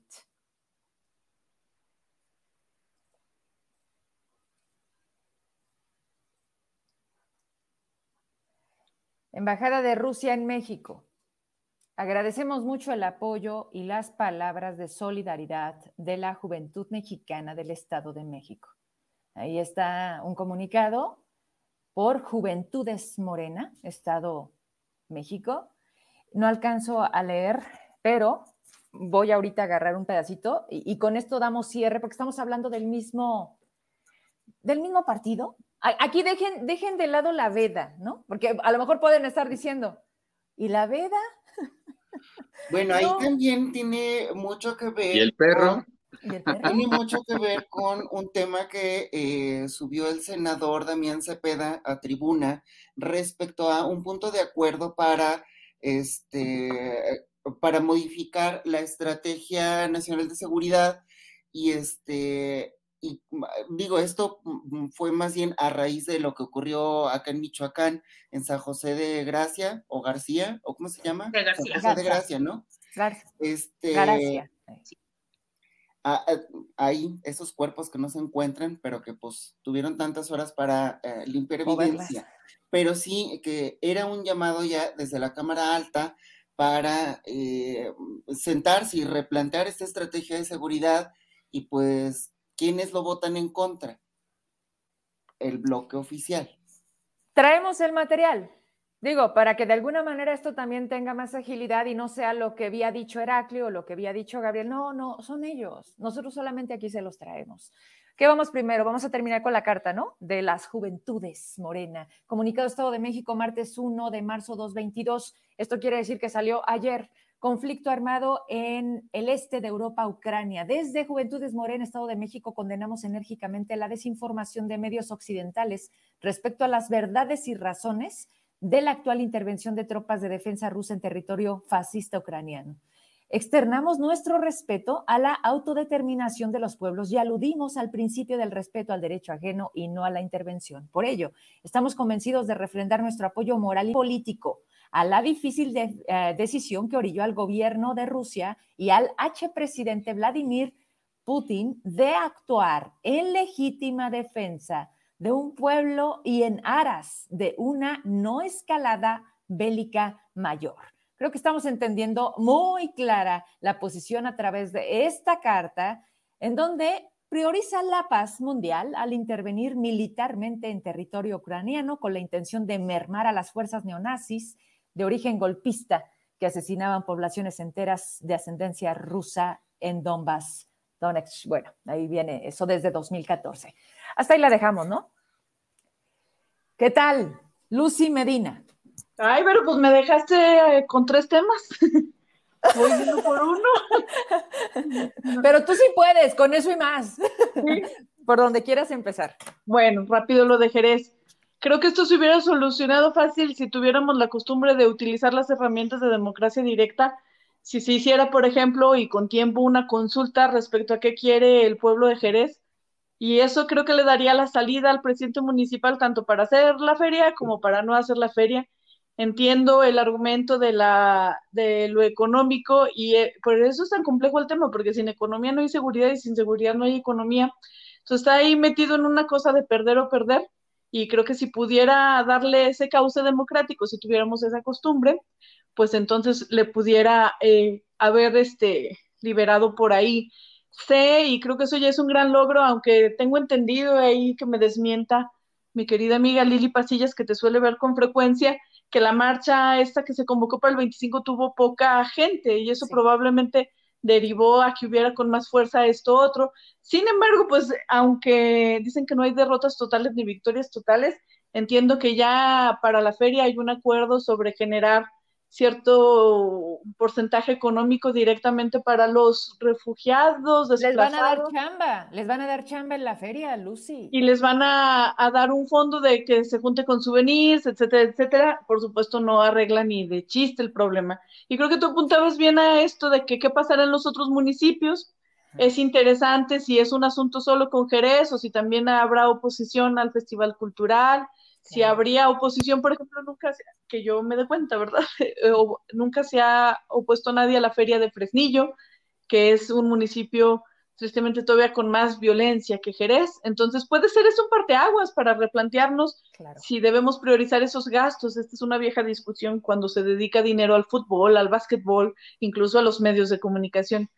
Eh, y bueno, pues me brinco a esto de, de Rusia. Es bastante interesante. Yo compartía el lunes justamente con Gabriel y, con otras personas de, el sesgo que tenemos en esta parte del mundo, porque fundamentalmente nuestro acceso a medios es necesariamente el acceso a medios gringos. El asunto es bien complejo y yo creo que se hacen opiniones con mucha ligereza en torno a ese tema, incluida la opinión de la Juventud de Morena del Estado de México, ¿verdad? Que es un estado de 32 lo veo con ligereza, sin embargo, también las veo así ligeras las opiniones en el otro sentido. Es un fenómeno, y, ya lo decía yo el otro día, tan complejo que creo que solamente alguien con mucha especialización en esos temas puede dar cuenta. Por ejemplo, yo soy honesta, no, no había escuchado de Donbass hasta ahora. Ahora sé que es eh, una región bombardeada por Ucrania y este, con mucha afinidad rusa, y que justamente, bueno, nos metemos en este conflicto ya muy grande, ¿verdad? Eh, la OTAN ha estado, mm, digamos, no diría yo reclutando, pero ha estado tomando posiciones en la cercanía de los límites con, con Rusia, es decir, en toda, la, en toda esa región se ha acercado a la OTAN, que es, como bien sabemos, una fuerza muy cercana a Estados Unidos, es un aliado obviamente gringo, y creo que todo esto ha pasado silenciosamente para el resto del mundo durante varios años, Muchas de estas conquistas de la OTAN han sido, bueno, les llamo conquistas, pero obviamente no es el concepto adecuado, vienen de los 90, del 2000, el golpe de Estado en Ucrania que hace mención el, el comunicado del 2014, prácticamente pasa de noche para nosotros, para esta parte del mundo. Y ahora que ya explota el tema y nos salpica a todos, y entonces creo que eh, ocurre la, esta presión por hacer comunicados como este que vemos aquí, sin tener, por supuesto, los pelos de la burra en la mano. Yo creo que hace falta mucha serenidad en el tema. Me parece que ahí la persona adecuada para, para tratarlo, es decir, estamos en buenas manos con Marcelo Ebrard en ese tema y que México tiene que tener un cuidado adicional al que tiene el resto de América Latina y al que tiene el resto del mundo, porque nosotros somos lo que Ucrania es para Rusia, nosotros somos para Estados Unidos. Y el propio presidente ruso, Vladimir Putin, dijo, ¿verdad? Así como, ah, no les a mí no me gusta que los gringos me anden poniendo tropas aquí en Ucrania. A los gringos les gustaría que yo se las pusiera en México y ya salir como, como mencionados en esa discusión es suficiente para encerrarnos en la casa y decir, bueno, ahí, ahí, este, hay que tener cuidado en lo que se habla. Y creo que es eh, temerario de este grupo de jóvenes y como de muchos otros que estamos eh, aquí, incluida yo, opinando del tema tan complejo. Así es. Vamos a cerrar. Vamos a cerrar 9.17 de la noche ya casi. Último tema, no podemos dejarlo. Escuelas de tiempo completo. Este programa que... Dice Norma, tan temprano. No, espérate, hay que hablar de Rusia y los afanes imperialistas de las dos naciones. Y del vodka, del vodka. No, no vieron el... la contra el vodka. Ey, no, no vieron el, la, lo de Netflix, la de invierno de fuego. Es obviamente algo con una visión muy estadounidense, muy occidental, y, obviamente pues habla de, la parte de, Ucrania que quiere formar parte de la Unión Europea. Por un lado yo sintiendo lo que está haciendo Putin, o Putin. oh my God. Oh my God. Oye. No, es Putin. No, sin acento, porque no lleva acento. Bueno, total, que sí lo entiendo. que no te oiga, que no, te oiga. Bueno, a ver, es que cualquier país, eh, entiendo perfectamente, porque si cede una parte de, Ucrania, pues se meten los gringos. Y si se meten los gringos al traspatio, pues ya valió madre, todo. Entonces, ese es todo mi análisis de Rusia. ¿De cuál mezcal estás tomando hoy? ¿Qué chingo pasa hoy? Gabriel Contreras ya cambió el agua de piña, no sé qué, de chocolate. ¿Sabe qué le echaron al agua esta de aquí de, Zacatecas? Tiene muchos minerales raros. ¡Agua! ¡Agua! ¡De la llave! Esa doctrina de que les metieron ahí en la reunión del doctor Salazar está cabrona. ¿eh? Me está preocupando. ¿Te fijas que es un antes y un después? ayer les escribí, les digo, ¿todo bien? Y, y raro, los veo aislados, se levantaron tarde, dije, chinga, ¿qué, ¿qué, está pasando aquí? Yo no, yo feliz, hoy nada más simplemente dije, voy a ser feliz, no voy a ser chirimba, ¿para qué batallo? ¿No hiciste chirimba? Hoy no publicamos. ¿Por qué? Mañana sí, mañana tenemos un tema bien perrón. Me encanta. Bien perrón. Hoy no fío, mañana sí, güey. Sí, así soy yo. A ver, ya muchachos, compórtense. A ver, me dice un mensaje, con este ya pasamos al tema de tiempo completo. Raimundo Moreno, está viéndonos. Saludos, amigo, ¿cómo estás? Buenas noches, gracias por conectarte. Como tantos amigos que nos están viendo. Dice, ese comunicado, además de ilegal, es una vergüenza. La invasión a Ucrania claramente tiene diversos orígenes y sí, el acercamiento de la OTAN lo ha visto Rusia como una amenaza pero eso no justifica la invasión de un Estado soberano, eso es ilegal y las agresiones abiertas contra población civil son un crimen de guerra. México debe actuar con congruencia y hacer mucho más. Gracias, pues no, No es legal el imperialismo ni, ni de Estados Unidos ni de Rusia. o sea, no es Lucy, que se escuche el aplauso.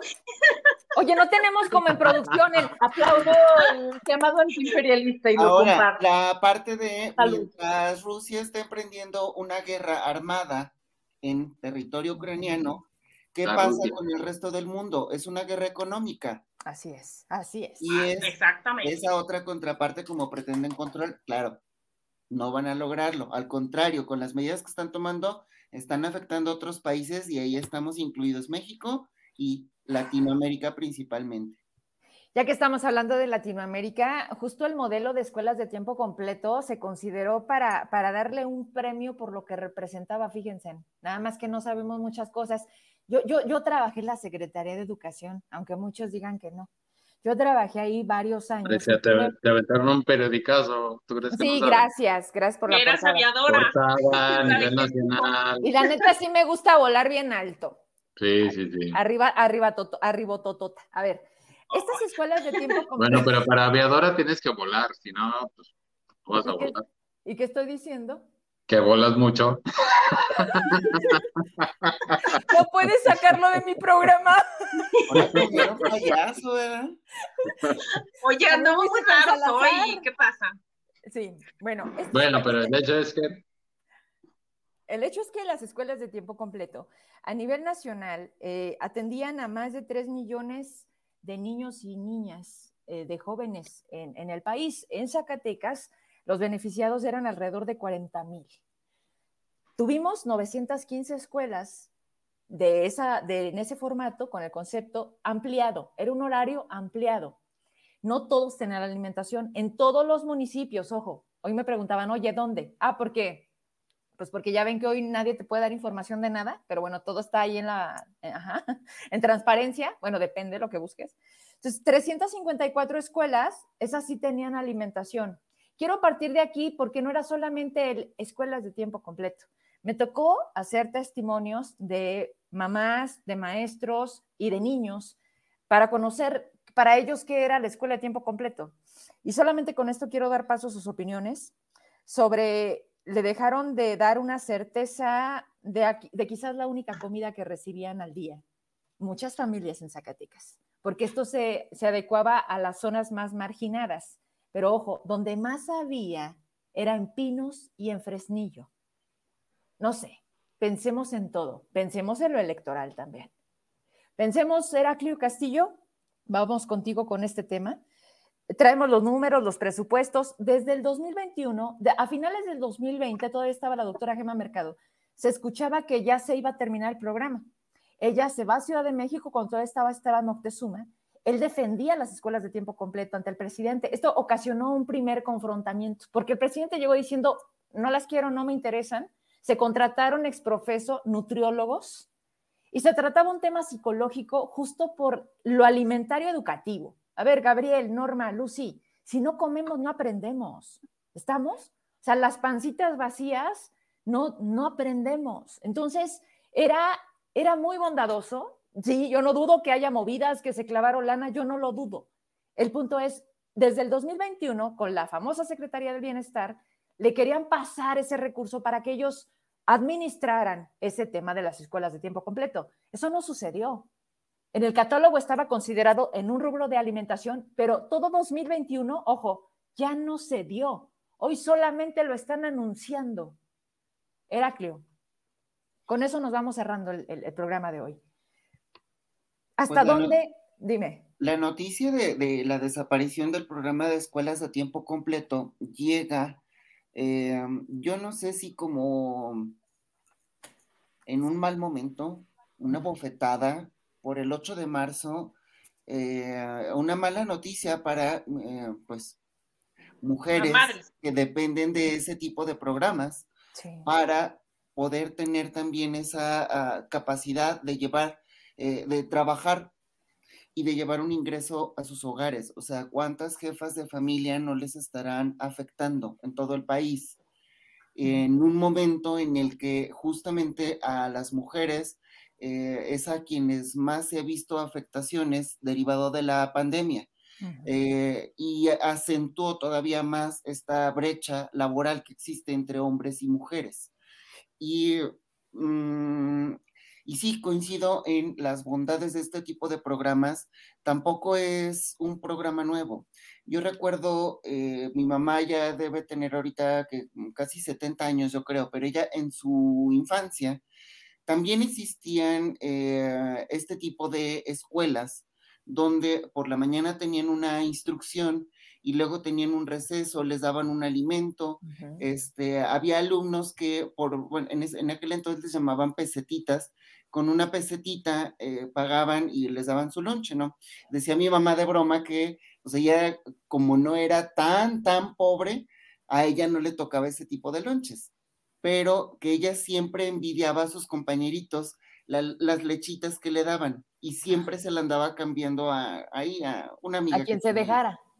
Pero eh, sí, es cierto, o sea, ese tipo de programas llegaban principalmente a localidades de alta y muy alta marginación y también en centros urbanos donde es prioritario eh, el apoyar sobre todo a las jefas de familia que requieren de este tipo de programas para eh, poderlas empoderar por una parte y por otra, para que estos menores que se encuentran en una situación de vulnerabilidad por el, la carencia de acceso a la alimentación, se fortalezca también esta parte.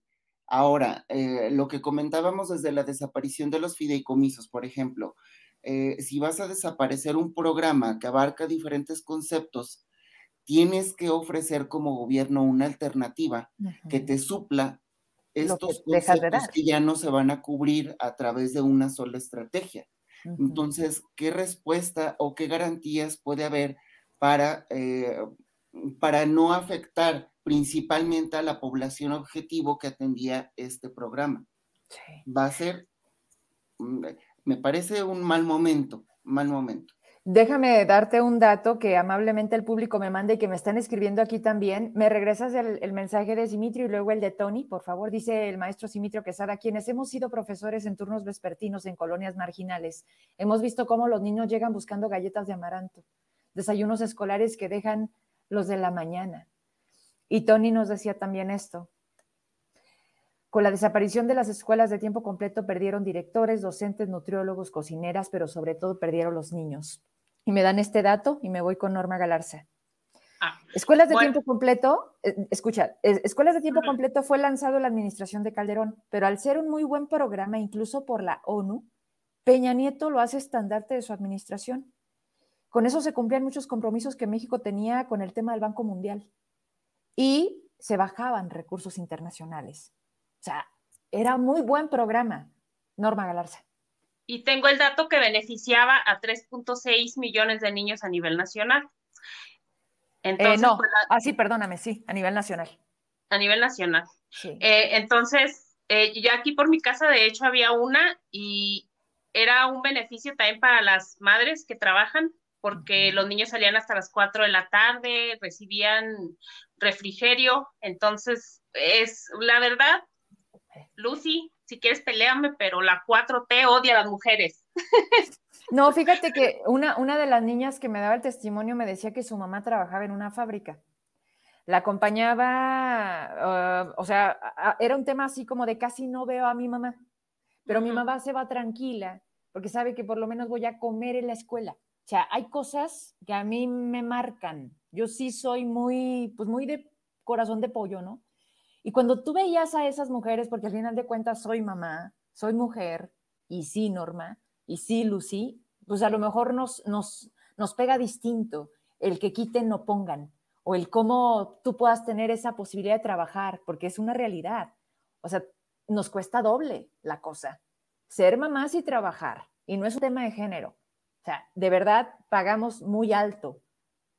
Poder hacer y querer hacer, y se reconoce la mitad. Si es de género, ¿cómo no? Si es de género. Sí, no, Norma, yo eh, comparto contigo la primera parte. La segunda, yo creo que quien odia a las mujeres en general es el capitalismo, porque en realidad creo que justamente estos niños están solos porque el ingreso de la madre no es una cosa opcional y, y tristemente tampoco es exclusivo, porque sí lo es, pero no es exclusivo de realización, sino que es una necesidad económica de los hogares y por tanto eso no, eh, la salida de las mujeres, pensando en el modelo tradicional de familia, no significó el ingreso de los hombres en el hogar, ¿no? Si así fuera, eh, si estamos pensando que hace 50, 70 años quizá un, salario era suficiente para un hogar, entonces la mujer podría quedarse en casa. ¿Y con eh, cuántos hijos, Lucy? Hoy, las familias que tenemos dos, ¿cómo las sacamos? No Antes se éramos uno, de verdad. Seis, y solamente mamá Digo, no porque era menor, pero sí tenemos que hacer un alto para entender la nueva realidad y cómo no nos da, no nos da ni de paciencia, ni de vida, ni de dinero, ni de nada. Según una estadística, en 2018 había 100 mil hogares eh, de jefas solas, de madres de familia, o sea, que no tenían esposo. Entonces, ese tipo de familias son las que beneficiaba mucho ese tipo de escuelas. Claro. Sí, eh, yo creo que si hubiera este como componente, ¿verdad? Este sería distinto, porque también creo yo, yo he escuchado las mismas pláticas de mi mamá, de las que ya mencionaba Heraclio, ¿no? Del horario extendido en ese entonces, sin embargo era quebrado, ¿verdad? Era de 9 a 12, creo, como un kinder, y luego se iban a comer y regresaban. Eso ya no sería posible tampoco por la justamente porque, eh, bueno, el crecimiento del, del, poblacional, de los centros urbanos y también los, los rurales, este, pues ya hace difícil el traslado varias veces al día. Me parece a mí que la intención es este, eh, como dividir, bueno, entiendo que el presupuesto que iba a esto ha ido disminuyendo, no es una cosa nueva, en realidad, digamos, la novedad es que acaba de dar el último estertor, digamos, porque es algo que desde el 2019 viene, viene en disminución, ¿no? aunque hay procesos judiciales que se, se oponían. Y hasta donde entiendo, porque no estudio mucho los argumentos de un sentido y otro, eh, es para dedicarlo, digamos, a otro concepto que la escuela es nuestra, ¿no? Es eh, otro programa. Y también creo que hay aquí una reingeniería, y me choca esa palabra, pero creo que aquí aplica muy bien, en el asunto de cómo acomodar los presupuestos, porque es, habitual, por ejemplo, que, por ejemplo, el programa, el programa Sembrando Vida, que uno lo pensaría que puede eh, estar, si mal me parece, si mal no me parece, debería estar en cosas como eh, ecológicas y lo asumen como programa social. Y creo que, por ejemplo, aquí no es que el programa se vaya a un asunto social, sino que con programas sociales que son muy criticados que son considerados populistas, que son etcétera, etcétera, en contraste con lo que, con lo que se hace aquí, que son de la misma naturaleza, se pretende contrarrestar. Me parece a mí que yo he visto gente, por ejemplo, que puede ser cercana a la 4T como Manuel Gilantón, siendo crítico con, con esta medida, y es un especialista en educación que yo respeto mucho. Entonces creo que sí es un tema, este, no me atrevería a decir eh, contundentemente porque no lo he estudiado lo suficiente, pero creo que sí hay muchas voces que no son necesariamente opositoras al López Obradorismo que defienden el programa. Valdría la pena reevaluarlo, creo yo. Gabriel Contreras, al final del día tocamos el gran punto, la educación, la educación en este país. Pues tuvimos ahí un incidente en la semana en donde hicieron circular eh, los oficios para que la gente transparentara su régimen del SAT, ¿no? Mm. Que ya platicaste ayer con, perdón, ¿cómo se llama? Con Víctor Hugo Galicia. Y ya te explicó que hay una modificación normal en, todo este asunto. Eh, me gustaría retomar un poco lo que pasó los últimos meses, que son seis desde que empezó este gobierno la educación ha tenido un lugar pues totalmente alejado por la propia necesidad de la pandemia. Ese es el primer elemento. El segundo elemento es que la educación es un simple discurso. Y, hemos tenido muchos conflictos aquí y hemos tenido muchas diferencias. Eh, y el propio gobernador ha intentado manipular muchas, eh, este sí ha manipulado muchas informaciones. La cuestión de la nómina magisterial. Eh, estamos hablando de educación, ya tenemos un modelo híbrido hoy.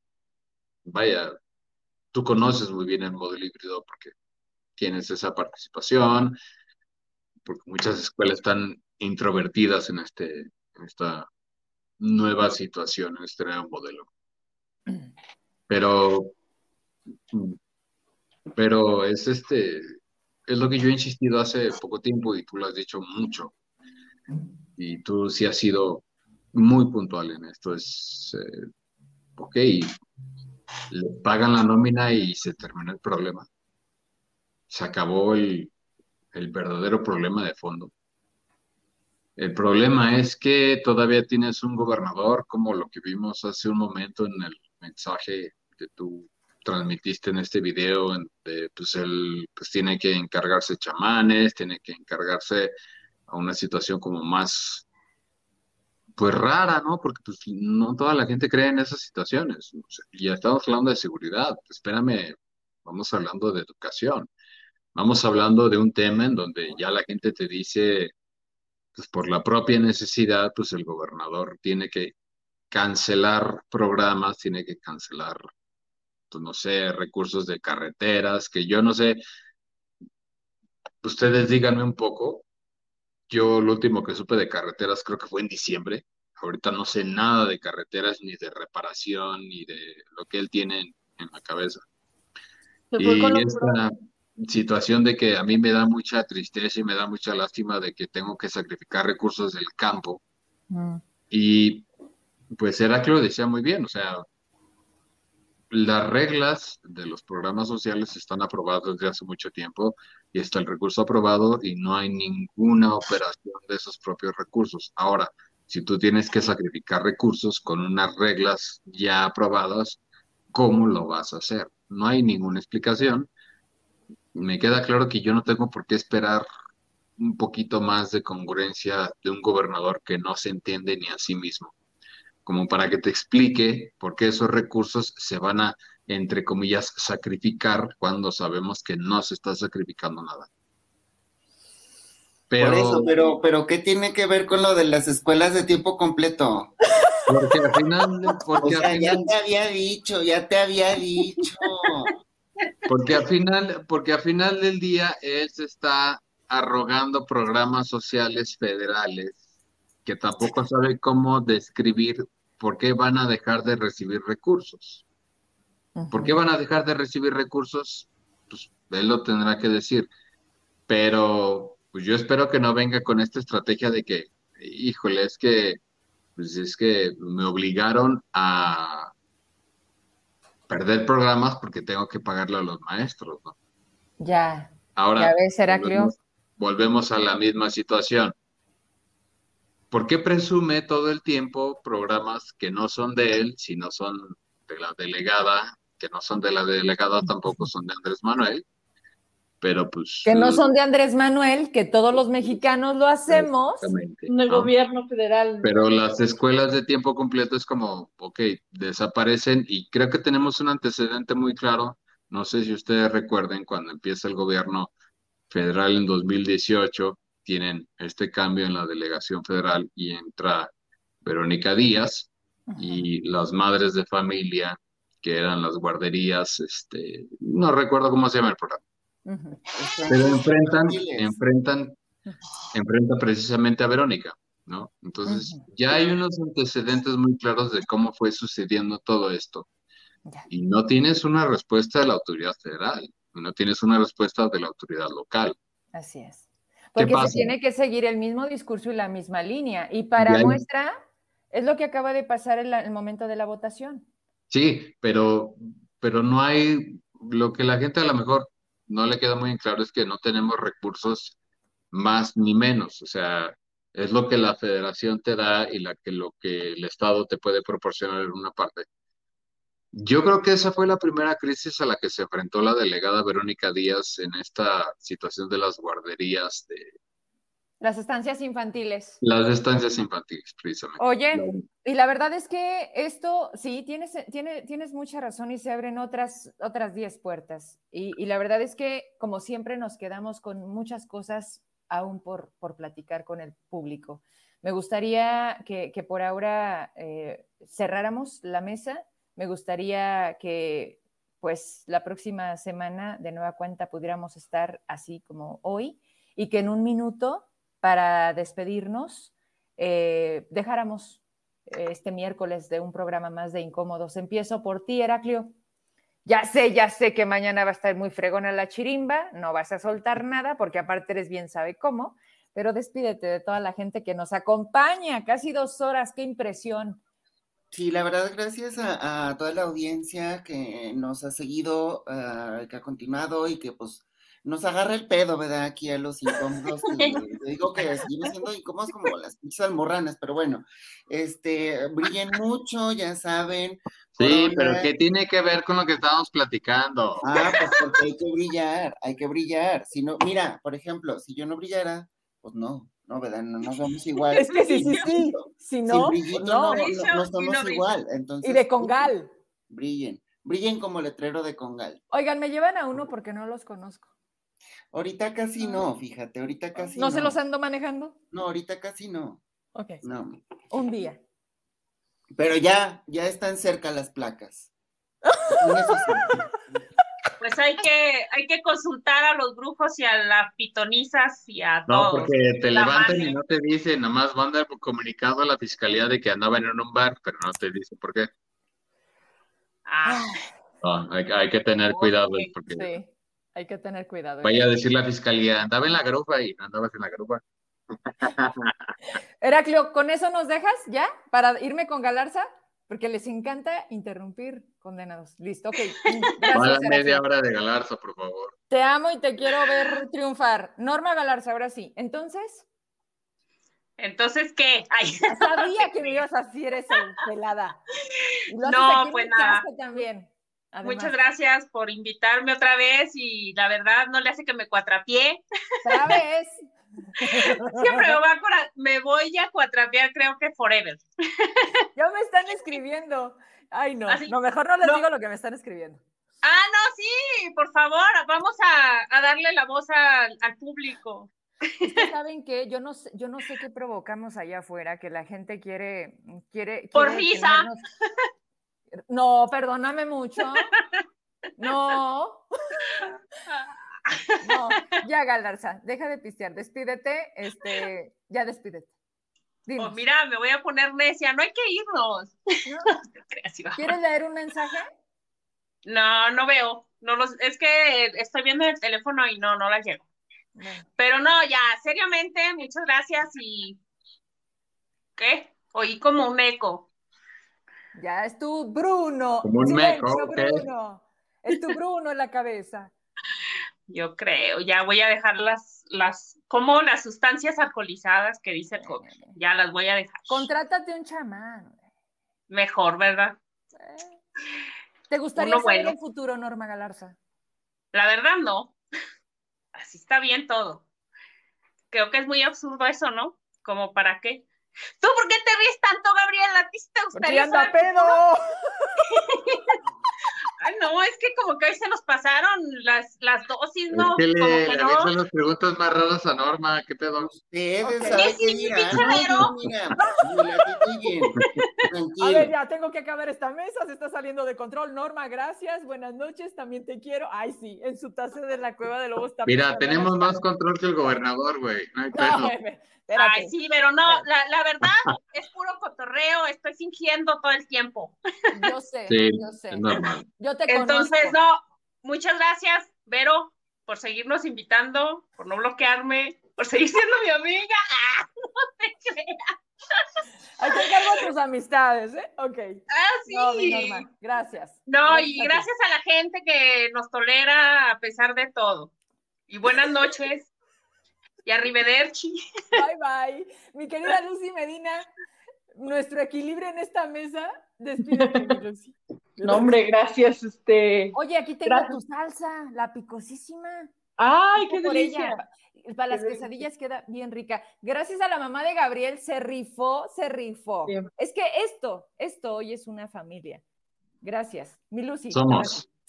Se Y bueno, no, no será esta la primer familia en la que soy la oveja negra, ¿verdad? Así es que ya no, estoy de hecho, de hecho, tú aquí, tú aquí eres la más portada. No, aquí la oveja negra es. Eres, Hasta la, eres hasta el- la Lo digo porque luego dicen que que está-. Lo digo porque dicen que esta no es mi familia, eso, a eso me refería. Y, Ah, eh, dile al Huicho que no se equivoque. El huicho. sí. Dice Huicho. Dice Huicho, no, Lucy, tú no, ¿qué haces ahí? Ajá, y él, él nunca dice que no quiere venir, que nos tiene miedo. Pues sí. Porque Huicho, esto no seas mordemos- miedoso. Bueno, Porque yo voy a empezar a decirle, queremos chiches. Estás viendo que no tiene chichis, güey, pues tampoco pida tanto, cabrón. ya vámonos, Lucy. Gracias. Sí, ya, ya es hora, no, creo que ya casi empieza el Esto programa. ya Ya, esta era la hora chingüengüenchona. Sí, Gabriel, ya es descontroló. ya se Y yo estoy muy seca para escucharlos, pero muchas gracias por invitarme, por no bloquearme, por no censurarme. Por no bloquear. Este, no, Oye, ¿y por la. Jochi? Manda captura de la Koski, ¿dónde anda? Ahorita se las les mando foto, pero es que anda aquí, ni la invoquen porque por poquito. va a empezar a ladrar. Gracias. Muchas gracias, por tu paciencia. hombre. Gabriel Contreras, un minuto, despedida. No, pues algo muy sencillo. Si usted quiere ir a la Feria de Jerez, qué bueno, cuídese, échele ganas. Si no quiere ir a la Feria de Jerez, demuéstrele a su presidente municipal que no es una cuenta apócrifa y que no son perfiles falsos. Háblele a su presidente municipal y dígale que está preocupado por su situación, como muchos migrantes, porque, perdón, lo que pasó en ese video en ese diálogo, pues ves a los migrantes eh, sin respuesta y eso es muy lamentable. Eh, y es más lamentable que tu autoridad vaya a, a lugares donde ya no trabajas porque no hay oportunidad para seguirte pidiendo dinero. Es muy triste, es muy triste. Entonces, eh, Vero, audiencia, todos, si usted quiere ir a la feria, no hay ningún problema, no hay ningún problema, nada más diga, está bien. Si no quiere ir a la feria, también diga por qué no quiere ir a la feria. Pero demuestre al presidente municipal que no son perfiles falsos, que todos estamos preocupados, que las cosas no están bien en Zacatecas, que los videos que vimos de desplazados no son hechuras, no son montajes. No, la realidad no, no se manipula.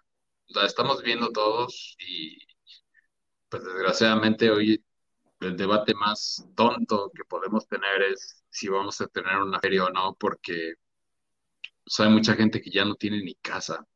Y eso está, perdón, eso está muy cabrón. Pero bueno, ojalá este mensaje llegue para los migrantes. Eh, es gente a la que yo admiro por lo que yo vi, es gente que no pierde tiempo, es gente que está totalmente enterada, es gente que no se deja manipular. Y mis respetos, no se dejen manipular las cosas, ustedes saben cómo son. Y no regalen el dinero, simplemente defiendan sus intereses. Y pues aquí estamos todos viviendo lo que, lo que ustedes saben que está pasando en Zacatecas. Gracias, Gabriel. Gracias una más. Eh, y siempre digo, lo logramos. Y pues es gracias al equipo que hoy tenemos. Los quiero. Buenas noches. A todos ustedes también. Los queremos porque somos, hoy somos muchos. Buenas noches, descansen. Mañana jueves. Ya es jueves. Bye.